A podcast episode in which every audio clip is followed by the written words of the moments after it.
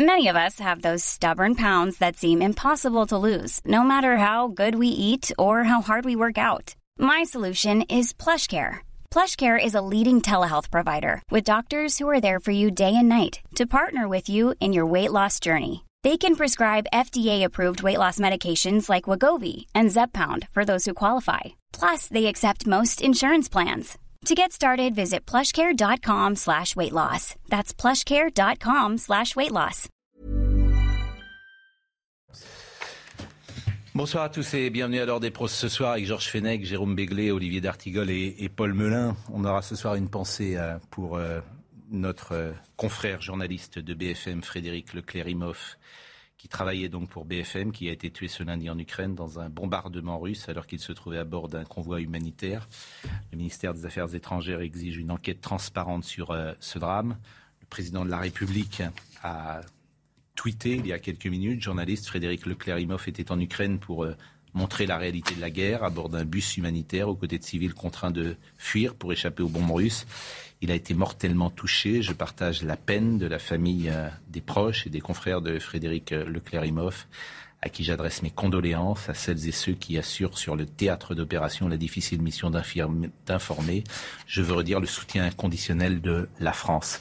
Elisabeth Borne s'est également euh, exprimée. C'est avec une immense tristesse que j'apprends le décès de Frédéric Leclerimoff en Ukraine, tué en exerçant son métier. Informé ne devrait coûter aucune vie. Mes sincères condoléances à ses proches à la rédaction de BFM et à tous les journalistes. Nous sommes à vos côtés. Je voudrais qu'on écoute Catherine Colonna, qui est la ministre des Affaires étrangères. Cette journée est malheureusement endeuillée par euh, ce drame. Ce drame qui est en réalité un crime puisque un convoi d'évacuation a été attaqué et un journaliste qui faisait son métier a été tué.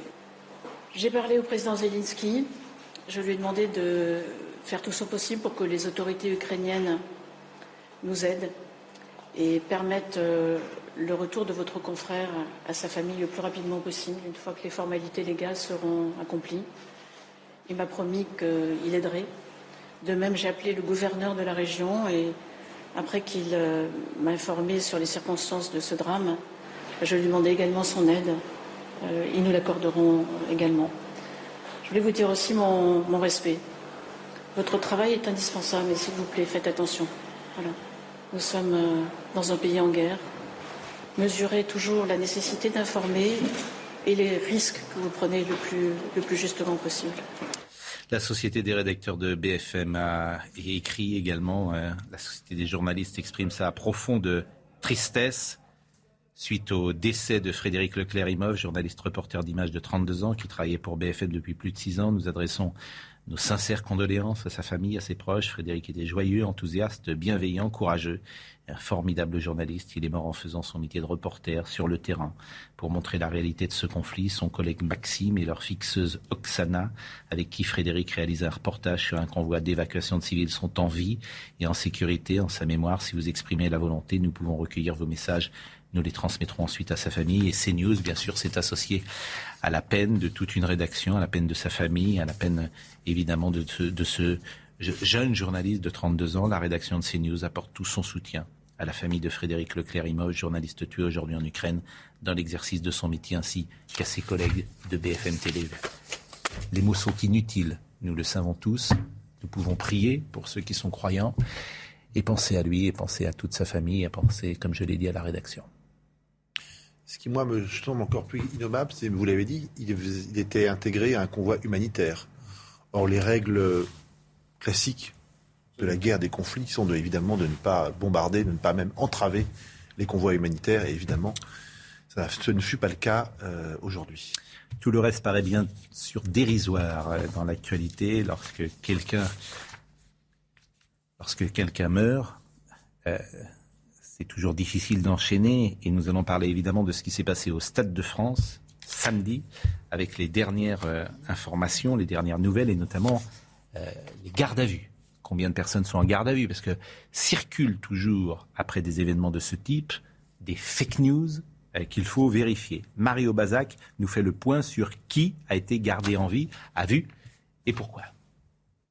Oui, 81 personnes ont été euh, interpellées, notamment euh, pour des vols avec violence, vols en réunion, vols à la tire, mais aussi pour intrusion dans l'enceinte du Stade de France ou encore pour des jets de projectiles sur euh, les forces de l'ordre. Parmi ces 81 personnes interpellées, il y avait 14 ressortissants britanniques et un espagnol, dont 9 pour des faits d'intrusion. 48 d'entre elles ont été placées en garde à vue, dont 2 britanniques et aucun espagnol. C'est ce qu'indique le parquet de Bobigny. Alors un grand nombre de personnes placées en garde à vue et étaient euh, mineurs. 33 gardes à vue ont été levés, classés sans suite, notamment en raison de procédures irrégulières. 15 gardes à vue concernant des personnes majeures ont été prolongées. Il n'y a aucun supporter étranger parmi elles. Les éventuelles suites judiciaires devraient être connues euh, dans la journée concernant ces 15 personnes euh, qui ont vu leur garde à vue prolongée. Il faut savoir qu'aucune garde à vue n'est intervenue pour des faits liés à des intrusions à l'intérieur de l'enceinte du Stade de France ou encore pour des faits de possession de faux billets hein, pour pouvoir entrer et voir le match. Le parquet de Bobigny indique en parallèle avoir reçu en fin de matinée un signalement du préfet de police de Paris concernant une fraude massive aux faux billets. Un service d'enquête devrait être désigné dans la journée. Gérald Darmanin, le ministre de l'Intérieur, parle de 70% de faux billets lors du préfiltrage samedi soir. Alors on va essayer de comprendre, bien évidemment, parce que euh, on a le sentiment que le ministre de l'Intérieur des choses qu'on n'a pas vérifiées, qu'on n'a pas vues sur le terrain. Et notamment lorsqu'il dit qu'il y a 40 000 personnes euh, qui étaient devant le Stade de France. Mais euh, ces 40 000 personnes, il y en avait 80 000 à l'intérieur. Ces 40 000, on ne les a pas vues. Quoi. Je, il y a des images vues de drone ou vues de haut, en tout cas. Ces 40 000, ça se voit. Sur le qui montre le parvis du stade, moi je vois pas 30 000 ou 40 000 personnes voilà. parvis. Après, Alors euh, peut-être y avait-il des faux billets. Déjà que vous avez vu que ça a évolué entre faux billets, c'est devenu sans billets. Et on va écouter le ministre Dermanin, parce qu'il y a eu une réunion ce matin avec Amélie Oudéa-Castera, qui est la nouvelle ministre des Sports. Il dit 40 000 personnes sont venues devant le Stade de France sans billet. Donc par définition, ces gens-là ne peuvent pas être dans le stade. Mais ça se voit, 40 000 personnes. Oui, mais les possesseurs, c'est, le, parc des Princes. faux billets, a priori, ce ne sont pas des supporters de Liverpool qui auront fait tout le déplacement sans billets. A priori, ça penche plutôt pour des supporters locaux, si je puis dire. Non, pas du tout, parce que depuis le départ, nous savons que 25 000 supporters anglais ont des billets. Mais depuis le départ, nous savons qu'il y aura 100 000 anglais à Paris. D'où les fan zones. D'où les fan zones, puisqu'on a créé une fan zone de 50 000 personnes. Il n'y a pas eu de problème d'ailleurs. Où il n'y a, pas, eu de problème. Mais ces gens-là, ils étaient dans la fan zone. Donc quand Gérald Darmanin... Il y en avait 45 000 dans la fan zone apparemment, voilà, sur 50 000 places. Bah, voilà, quand Gérald Darmanin dit il y avait 40 000 personnes, on va l'écouter au Stade de France, j'en suis étonné puisque je répète, ça se voit 40 000 personnes, c'est pas rien. Écoutez ce que dit le ministre de l'Intérieur. Le premier point, c'est d'abord, euh, nous le regrettons, une désorganisation dans l'accueil des supporters britanniques, à l'inverse euh, des supporters euh, espagnols, et constater que 30 000 à 40 000 supporters anglais, chiffre confirmé par l'UEFA, par le Stade de France, par la Fédération française de football et évidemment par la préfecture de police, se sont retrouvés au Stade de France soit sans billets, soit avec des billets falsifiés. Ce qui a été euh, constaté, c'est une fraude massive, industrielle et organisée de faux billets, puisque les préfiltrages évoqués par les stadiers, par le Stade de France et la Fédération française de football prévoient plus de 70% de faux billets à l'entrée euh, du Stade euh, de France. Moi, je suis très ennuyé par cette déclaration. il y a une audition sénatoriale le mercredi. Hein. donc j'espère que le bah Sénat, qui a fait la démonstration euh, pour d'autres sujets qu'il savait porter le fer sur des questions très précises, peut-être que l'audition des deux ministres mercredi en commission sénatoriale euh, permettra euh, de faire euh, la que même le chiffre qu'il donne, s'il y avait 40 000 là, plus 45 000 dans la, ça ne fait zone, pas la, dans la, dans la fan zone parce qu'ils y étaient, plus les 25 000 dans le stade, on est à plus d'anglais que d'anglais rentrés sur le territoire. Non mais il n'y a, que M. Darmanin hmm. qui parle de cette histoire à travers cette histoire de faux billets. Quand vous lisez la presse étrangère, la presse internationale qui relate les faits, il parle de quoi? Il parle des vols euh, violents euh, des attaques contre les supporters et du gazage à coups de lacrymogène des supporters de Liverpool qui ont réussi à rentrer dans le stade. Par conséquent, M. Darmanin, ce qu'il est en train de faire là, c'est une grossière diversion. C'est-à-dire que cette histoire de faux billets n'est pas le cœur de l'affaire. Le cœur de l'affaire, c'est que 300 à 400 personnes, selon le préfet de police, des délinquants, sont venus semer la pagaille et le chaos dans ce stade. Et c'est là le fond de l'affaire. Donc, M. Darmanin, c'est un peu comme disait Pasqua sur les crises. Vous savez, il y a une crise, vous en créez une autre, puis une autre, puis une autre. Et une affaire dans l'affaire. On se souvient plus de l'affaire initiale, vous voyez. Isabelle Piboulot est avec nous à 20h15 pour le rappel des titres. Internes doivent cesser. Un cri du cœur de Volodymyr Zelensky au pays de l'Union européenne. Les 27 sont réunis pour deux jours à Bruxelles. Le président ukrainien les appelle à une plus grande unité pour permettre l'adoption d'un sixième paquet de sanctions contre Moscou, paralysé notamment par la Hongrie. Les soldats du régiment Azov risquent la peine de mort. C'est ce qu'affirme un responsable du territoire séparatiste pro-russe de Donetsk, précisant que les Russes détiennent 2300 prisonniers de guerre de la Syrie Azovstal. Pour lui, le régiment Azov est considéré comme une organisation terroriste et tous les soldats feront l'objet d'enquêtes criminelles en vue d'un procès.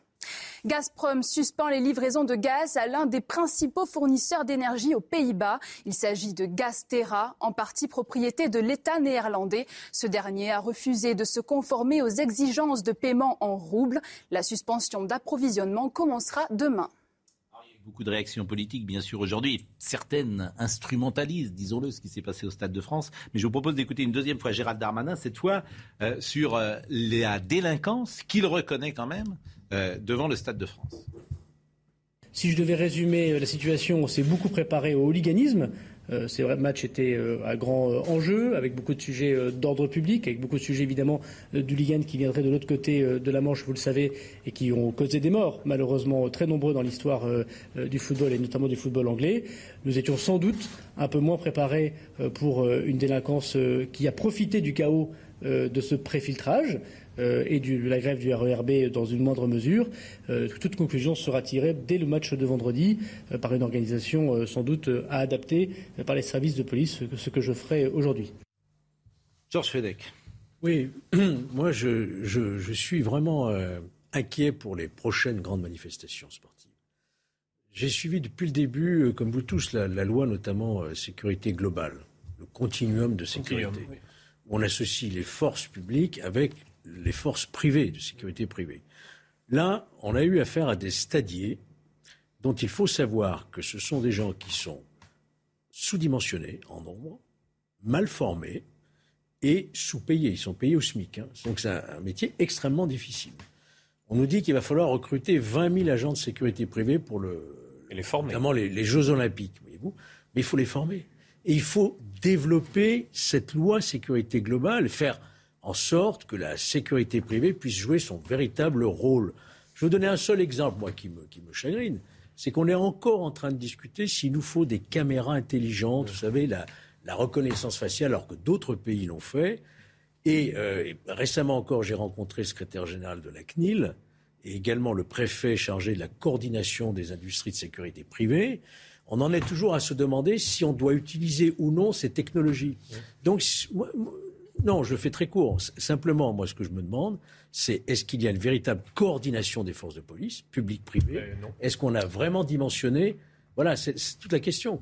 Je ne pense pas que la reconnaissance faciale soit la solution. Ce que je ne comprends pas, c'est que si on, obtenu, si on, a obtenu la Coupe du Monde de rugby l'année prochaine, c'est parce que nous avions euh, réussi l'Euro de foot en 2016, mm. post-attentat, où dans notre dossier de candidature, démonstration a été faite qu'on savait sécuriser des enceintes, des stades et que les choses se passaient bien. Que s'est-il passé dans notre pays depuis 2-3 ans concernant ce qu'on a évolué, l'évolution de la doctrine du maintien de l'ordre? Même avec tous les dysfonctionnements, billetterie, les bandes, les bandes de, voyous, euh, la, grève RER, le, juste le RERD, tout ça doit être anticipé et un pays comme le nôtre doit pouvoir sécuriser et ne pas aller vers ce chaos. Donc il y a des responsabilités politiques et administratives. Alors Jordan Bardella, je vous disais que effectivement cette euh, instrumentalisation, forcément d'ailleurs c'est plutôt à droite que ça a réagi. Jordan Bardella, d'une certaine manière, répond à Gérald Darmanin. Je pense que le gouvernement est entré dans un régime d'irresponsabilité. Le ministre de l'Intérieur préfère manifestement accuser euh, la billetterie et les supporters britanniques euh, plutôt que de risquer un incident diplomatique, non pas avec la Grande-Bretagne, mais avec la Seine-Saint-Denis. Euh, il y a un problème avec la Seine-Saint-Denis, un problème d'ensauvagement de notre société.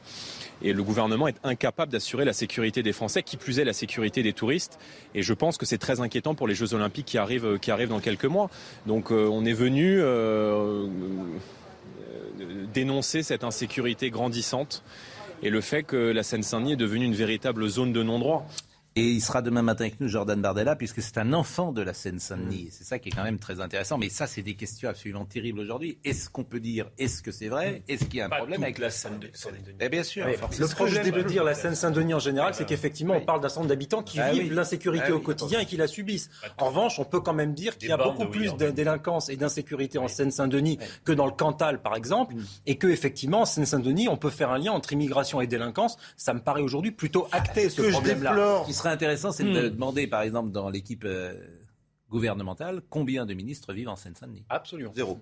Ce que je déplore dans cette affaire, c'est que... ça serait très intéressant. Puisque... Ne pas y vivre, mais la connaître et essayer de la comprendre. Ce que je déplore dans cette affaire, c'est quelque chose de juste, de juste ce matin, par exemple.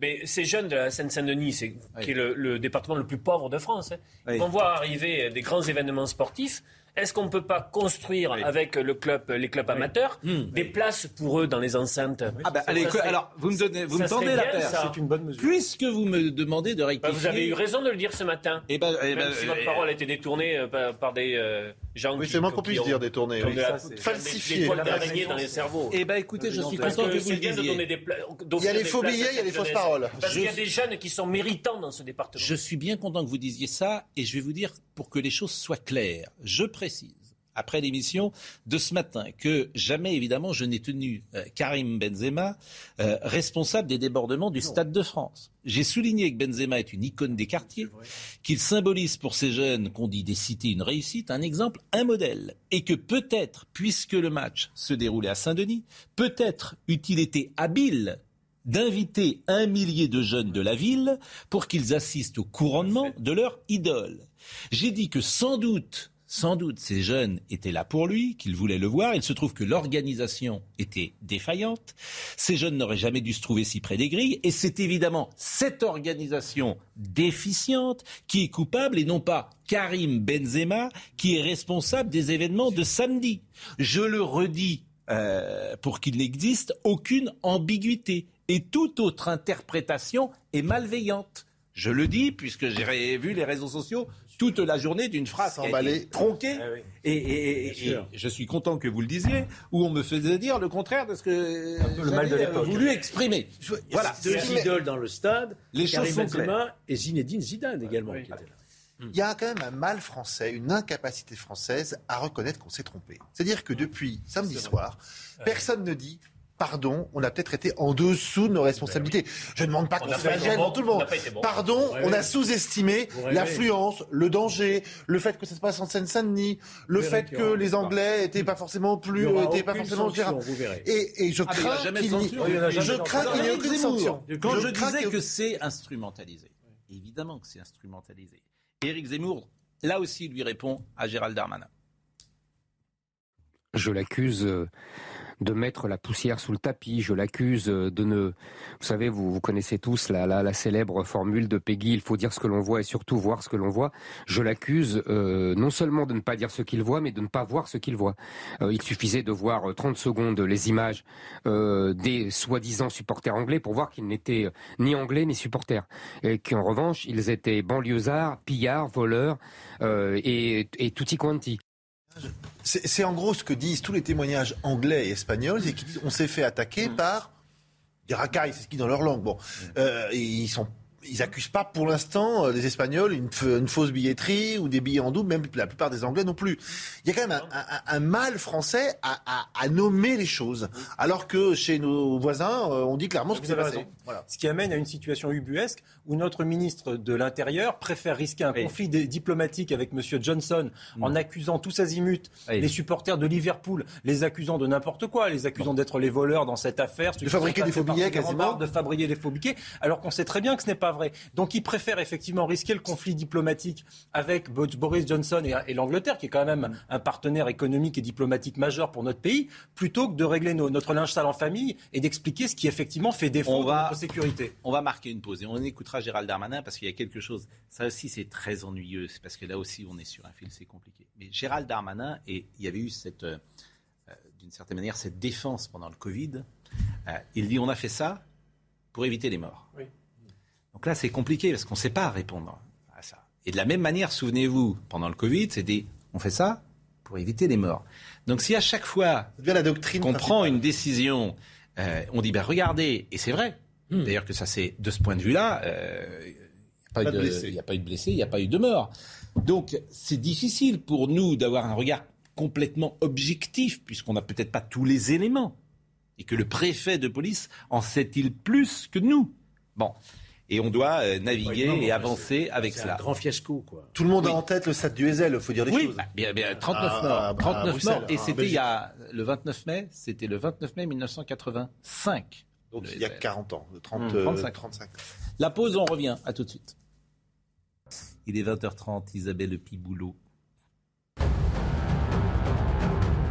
L'UNESCO condamne le meurtre du journaliste français tué par un bombardement russe en Ukraine. Emmanuel Macron s'est exprimé sur Twitter. Je partage la peine de la famille, des proches et des confrères de Frédéric Leclerc-Imhoff à qui j'adresse mes condoléances. Le journaliste reporter d'images de 32 ans travaillait pour BFM TV. Touché par un obus, il tournait un reportage sur un convoi humanitaire avec des civils. La Russie prête à travailler avec la Turquie à la libre circulation des marchandises en mer Noire. Déclaration de Vladimir Poutine à Recep Tayyip Erdogan lors d'un entretien téléphonique. Ces marchandises comprennent les céréales ukrainiennes. Leur exportation est fortement entravée en raison de la guerre, ce qui contribue à l'aggravation de l'insécurité alimentaire mondiale. Joe Biden promet de continuer à pousser pour une régulation plus stricte des armes à feu. Des négociations ont lieu entre élus démocrates et républicains pour essayer de trouver un compromis. Le débat est plus que jamais relancé aux États-Unis, six jours après la tuerie à Uvalde, où 21 personnes ont été tuées. Les funérailles débuteront demain et s'étendront jusqu'à la mi-juin.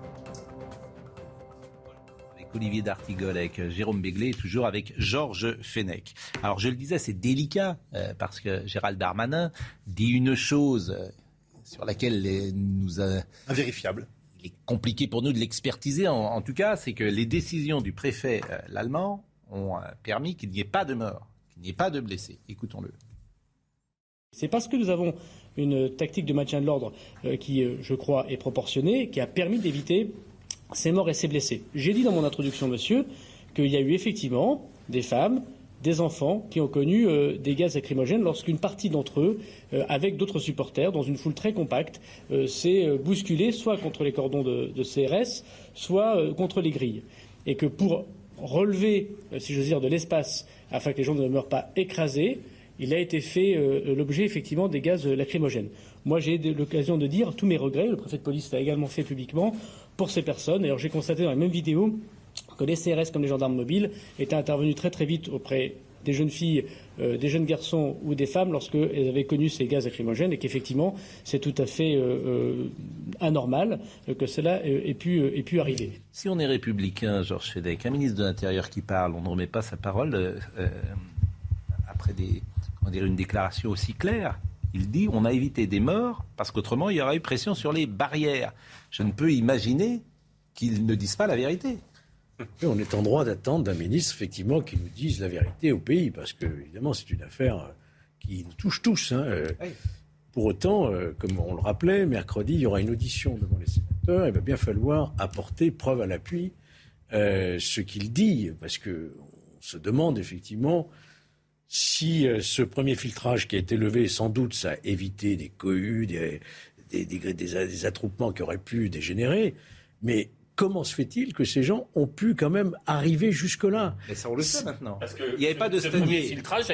oui, mais il n'y avait pas de stadier. Alors qu'on m'explique qui est responsable ben, L'UFA. Ça, c'est pas l'État. Non. non. Ah, non, parce que l'UFA a délégué cette responsabilité à la Fédération française de foot. Oui, alors c'est le consortium, c'est l'organisation. Ah bah en tout cas, c'est le foot. c'est Noël Le C'est Noël Le Non, mais c'est le foot. Ce que je veux dire, c'est le foot. entendu s'exprimer la Fédération française de foot. c'est le foot qui est responsable. Ah bah, le, mais le foot, c'est personne. Il faut bien trouver quelqu'un, le foot, c'est qui? une C'est organisation. pas les, non, mais c'est pas les politiques. C'est le foot, c'est pas personne. C'est Bah, le foot, c'est effectivement. qui? C'est Vous avez des gens- entendu une réaction de la Fédération française de football? C'est elle qui était chargée d'organiser la sécurité. Bon, en tout cas, on commence à comprendre que le flux, le filtrage des supporters, lorsqu'ils sortaient notamment Du RERB. euh, du RERB, Le seul des- des- oui, le Et B donc, il est moins, je rappelle. il est moins ouvert, moins, moins aéré les gens que le ne B. savaient pas euh, où Non. ils devaient aller. Ça, c'est clair. Euh, je vous propose d'écouter Jordan Bardella une nouvelle fois sur euh, ce qui se passe en Sa- en Seine-Saint-Denis. Il y a eu plusieurs finales de la Ligue des Champions qui ont été organisées. On n'avait jamais vu ça, jamais un tel déchaînement de violence. Et moi, je déplore que la vérité soit cachée, qu'on cache la vérité aux Français. Il y a effectivement eu des tensions liées à la billetterie, liées aux 20 000 faux, faux billets, mais le véritable sujet, ce sont les razzias qui ont été organisées par des bandes de délinquants qui sont venus des cités voisines pour piller, pour vandaliser, pour s'en prendre aux touristes et pour, euh, je dirais, dépouiller les supporters. Et c'est inquiétant parce que c'est l'image de la France qui est en jeu partout dans le monde. Alors là aussi, il va falloir le- l'expertiser, le, vérifier précisément. Il parle de, de bandes. Alors C'est c'est ce du- c'est de la délinquance, euh, d'oppo- voilà, elle existe, les razzias. Je vais peut-être vous faire sourire, mais je connais bien l'organisation de la sécurité de la fête de l'humanité, qui pendant trois jours accueille 500 000 personnes. Et on travaille très Avec des bien. hordes de gens de droite qui viennent vous le. Non, mais je suis sérieux. Je, c'est un, c'est donc, on a la responsabilité de la Les sécurité. ministres de Valérie Pécresse et de Christian Jacob doivent venir tout casser vraiment, en fait de euh, l'humanité. Je sais que tu travailles pas lundi, peut-être travailles que dimanche, mais euh, si tu peux. euh, Et donc, on a une, une expertise. Non, mais c'est vrai. Non, mais c'est vrai. On a une expertise pour assurer. Allez au coin Tu Allez au coin. Bon, finissez votre truc. Donc, on a Oh, l'expertise. mais soyez pas méprisants. Est-ce que je peux vous. réelles. Non, mais c'est Par intéressant. exemple, ce qu'il sur le grand concert de la fête de l'UMA, où Oui. il y a des, des grands, euh, Oui. des grands artistes qui se produisent, où on peut avoir 60 à 80 000 personnes devant. On est impacté par ces phénomènes de razzia qui sont très nets. On appelle ça aussi des frelons. C'est quatre ou cinq jeunes de banlieue, en effet, des voyous, qui s'organisent, qui ont le sentiment de ne pas être ensemble, qui fondent sur euh, des personnes qui sont là, prennent les, les- les sacs, les papiers, etc., et partent. C'est extrêmement dur à, à- à- à contenir, mais nous y arrivons par un savoir-faire de service d'ordre, par aussi des filtres, etc. Je veux dire quelque chose, c'est que ça s'organise, ça s'anticipe. Un pays développé comme le nôtre, Ouais, qui fait des théories, développé comme le qui fait de théories sur le de continuum de. On sécurité, on devrait hein. avoir une efficacité de rés- et, et un- et- et un- une obligation de résultat. Mais On, devrait aller voir un, des on devrait aller voir, on devrait aller voir un match de Vous foot verrez qu'au en se disant tout va bien se passer. Évidemment. Bon, euh, il y a quand même une réalité géographique à pointer dans C'est le dur, hein, ce que de- dit Bardella là-dessus. C'est qu'effectivement, il y a eu dans le même temps euh, la finale de, de la Coupe d'Europe de rugby, par exemple, avec le stade Rochelet.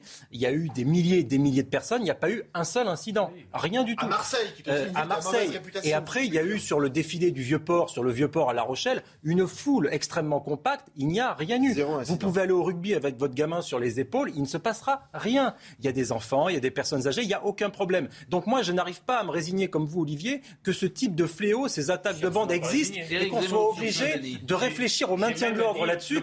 Je pense qu'il faut réfléchir aux causes de cela. Et ça, ça nécessiterait un travail peut-être d'inventaire des politiques en matière de sécurité et d'immigration ces 40 dernières années. Elles sont multiples. Mais écoutez, euh, quand je disais instrumentalisation et peut-être propos excessifs, écoutez ce qu'a dit par exemple Éric Oui. Zemmour.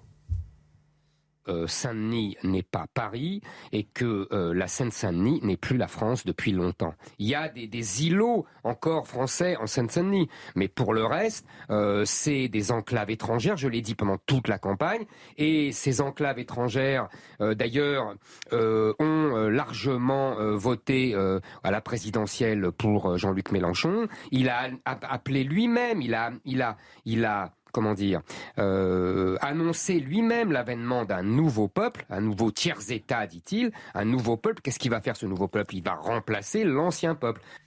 C'est un condensé de ce qui explique pourquoi euh, Éric Zemmour s'est mis dans une ornière, parce qu'on peut dénoncer euh, la, la- j'allais dire même la criminalité, c'est-à-dire la délinquance qui va d'une délinquance basse à de la criminalité organisée dans ce département, trafic de drogue, trafic d'armes, etc.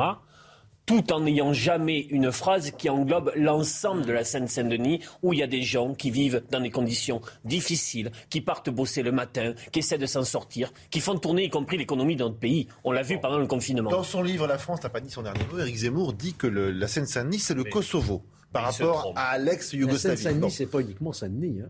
Non, Vous non, avez le Rincy, vous avez des communes formidables. Non, mais y compris à, Saint- y compris à Saint-Denis, Y compris il à Saint-Denis, passe faut des pas choses stigmatiser. Thierry Henry. Alors d'abord. Emmanuel Macron est, euh, avait euh, parlé de la Seine-Saint-Denis. Californie. 26 mai euh, 2021. Il avait dit énormément la Seine-Saint-Denis. C'est le l'autre département excès. le plus jeune de France, avec deux aéroports internationaux. Il ne manque que la mer pour faire la Californie. Et parfois, il il faut mieux euh, tourner cette fois ça, Ouais, bon. euh, Et- son doigt dans, et dans Thierry son gant avant de et pour le coup, Et il manque... Thierry Henry, je crois qu'on va voir. Thierry Henry, le maire lui avait répondu. Thierry Henry avait dit techniquement le stade est situé à Saint-Denis. Saint-Denis, ce n'est pas Paris, croyez-moi.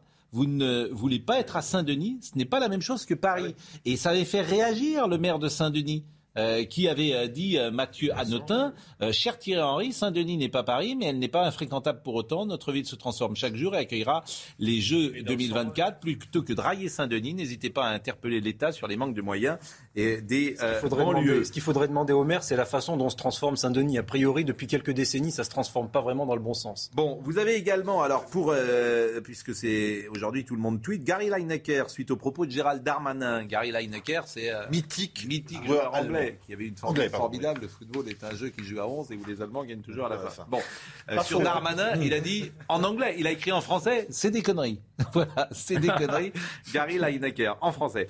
Et Jamie Carragher, euh, qui est également une une, une légende euh, anglaise qui a dit Gérald Darmanin est le fraudeur. Les mensonges et la manipulation de la part des autorités sont une honte. Bon, euh, on va attendre quelques jours parce que c'est. Voilà, moi j'étais pas au stade et il faut. euh, Ça mériterait une commission d'enquête parlementaire. Oui, mais je crois Franchement, c'est pas la oui. justice qui va trancher ça. hein. Non, mais je Oui. pense que déjà On le rapport de l'UEFA va nous éclairer tout de même parce Oui, eu l'UEFA, c'est une oui, partie. Oui, oui. Si on avait une Attention, commission parce qu'il y a des intérêts communs peut-être. euh, L'UEFA va pas expliquer que Non. Gérald Darmanin dit des bêtises. Hein. Non, non, non. C'est pas le genre. Elle ne va pas dire que c'est elle qui a fait toutes les, toutes les bêtises non Oui, plus. mais elle va pas dire. euh, voilà, c'est. Je pense qu'il y aura une ligne éditoriale. C'est-à-dire que ce qui est drôle d'ailleurs, c'est que la ligne éditoriale de M. Darmanin, elle est à 20 h samedi. Il dit c'est les Anglais.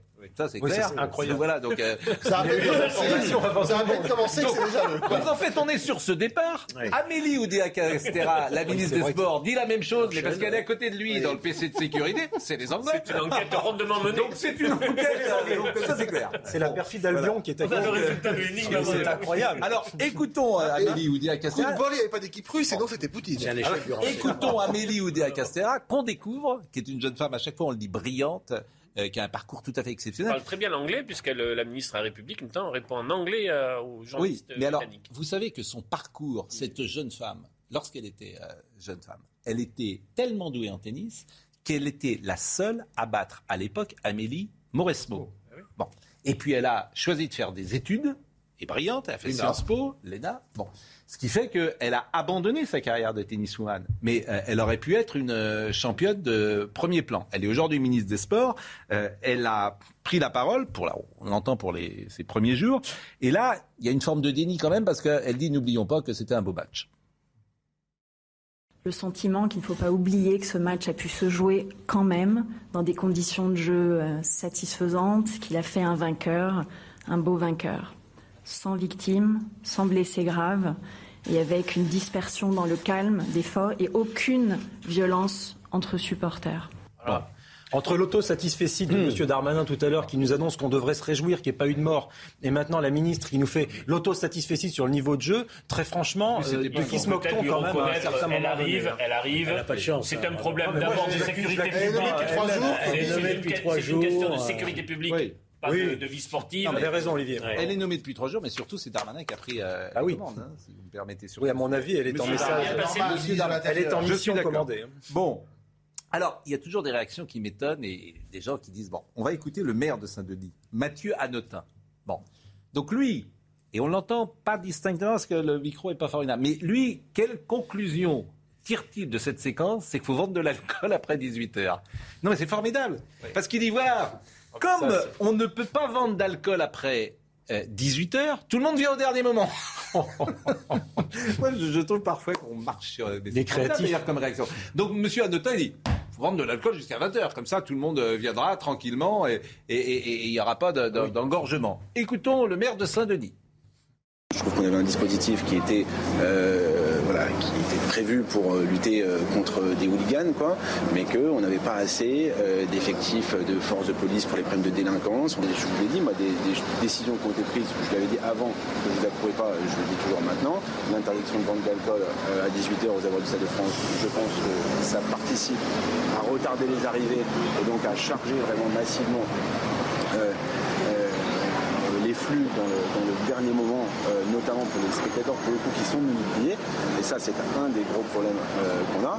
Si vous êtes euh, si vous étiez au Stade de France, je ne sais pas, mais enfin, ou dans d'autres grandes compétitions internationales, deux heures avant, c'est rempli autour de la couronne avec des chants, avec tout ça. Il n'y avait pas ça là. il n'y avait pas ça. Les gens sont vraiment arrivés à la fin. Donc on résume, il faut que les gens soient bourrés au stade ça. pour Monsieur Anotin. Pour plus de violence. chante, etc. Et comme ça, il n'y aura pas de Non mais, je, non mais c'est, oui, c'est ce que je comprends aussi. Pardonnez-moi, je caricature un peu. Je, caricature, évidemment, je, je, taquine. Mais enfin, c'est ce qu'il dit quand même. Il dit, c'est un gros problème. Hein. Ah, on peut pas vendre d'alcool après 18 heures. non. Ça, c'est un gros problème. C'est pour ça qu'il y a des soucis. il y a des problèmes pour recruter des stadiers, mais il va falloir aussi recruter des serveurs. Non, mais je, je, je, je dis parfois. Et, des maires. Parfois, tu, tu, tu, écoutes ça. Alors, on l'entend pas. Et, tu réécoutes. Ah, c'est le gros problème, il a dit. Il dit que c'est le gros problème. C'est le gros problème. Parce qu'on arrête de vendre d'alcool à 18h. Et il parle de hooligans. Le dernier moment, parce que les gens, ils aiment bien boire avant. Mon Dieu. Isabelle Biboulot, il est 20h45 euh, et c'est à vous. Une première pour un responsable français. Après Boutcha, la ministre des Affaires étrangères, Catherine Colonna, s'est rendue à Kiev.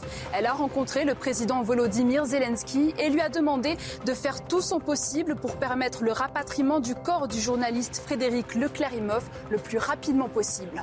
Le Royaume-Uni se prépare à célébrer les 70 ans de règne de la reine Elisabeth II. Première monarque a fêté son jubilé de platine. Plus de 200 000 événements sont prévus dans le pays du 2 au 5 juin. Une célébration qui marquera notamment le retour au Royaume-Uni du prince Harry et de son épouse Meghan après des liens distendus avec la famille royale.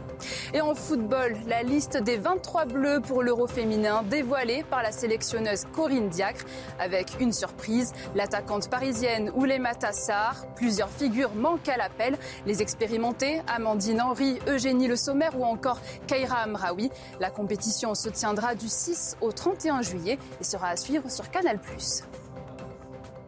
Le service police-justice de CNews me fait passer une note intéressante, puisque dans une note précisément de la division euh, nationale de lutte contre le hooliganisme datée du mercredi 25 mai, que Sandra Buisson a pu consulter, il est écrit que 50 000 Britanniques sans billets vont venir dans la capitale. Oui. Mais ça, on le savait. Ils allaient dans la fan zone. On le savait.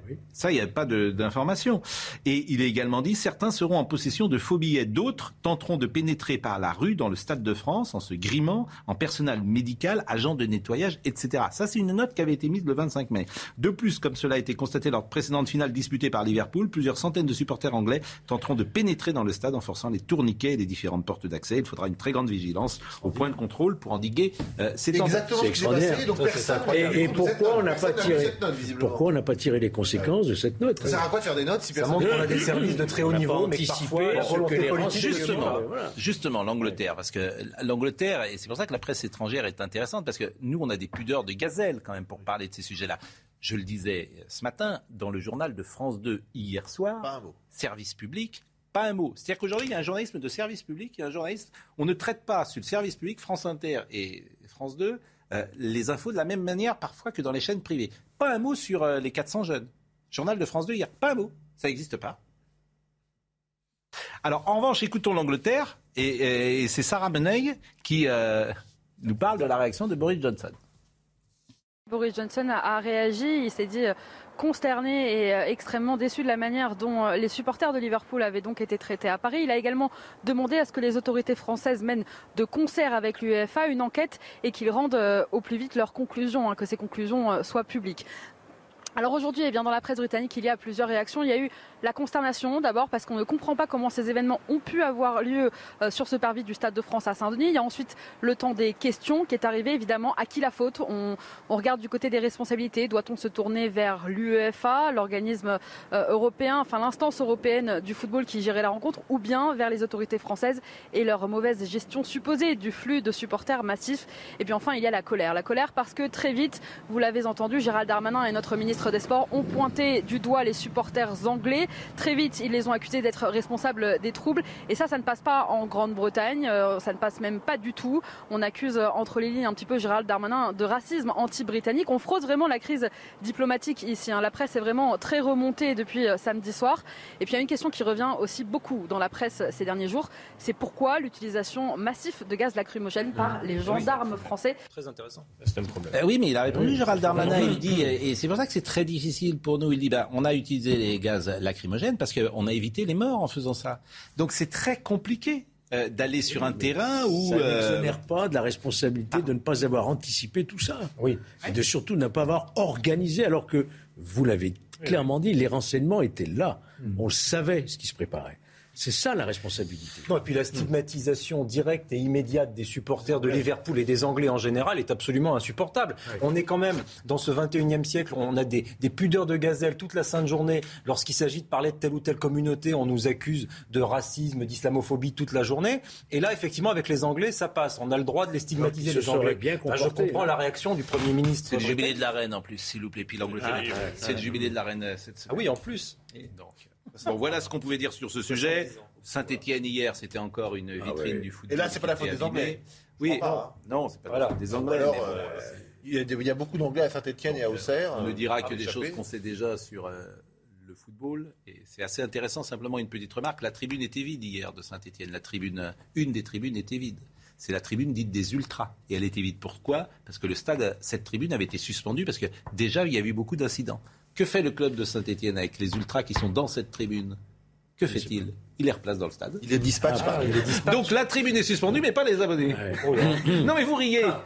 mais, c'est vraiment avec complicité de la Ligue. C'est-à-dire que ceux qui devraient être suspendus, ce sont les ultras qui sont dans cette tribune. La tribune est fermée et les ultras sont euh, dans le stade. il y a des et après, donc, il il n'y avait pas d'interdiction parce que c'est, il y en avait peut-être une ou deux interdictions, mais vous voyez, toute une tribune, tu vas pas interdire toute une tribune. Donc tu suspends et tu vides toute la tribune. Mais les abonnés, c'était facile pour le club de ne pas les replacer. Parce que ça, as les cartes. Tu les replaces pas. Tu les replaces parce que tu veux pas d'ennui avec eux. Et puis après, tu t'étonnes qu'il y ait des soucis hier. Bon. On va terminer, si vous voulez bien, avec. Euh, et là, votre avis m'intéressait avec euh, hmm. Patrick Balkany. Parce que ce lundi, les avocats de Patrick Balkany ont indiqué que ce dernier avait bénéficié d'une libération conditionnelle et qu'il devait quitter la prison de Fleury-Mérogis ce mercredi. Quelques heures plus tard, le parquet d'Evry a assuré avoir fait appel de la décision. L'appel du parquet est suspensif.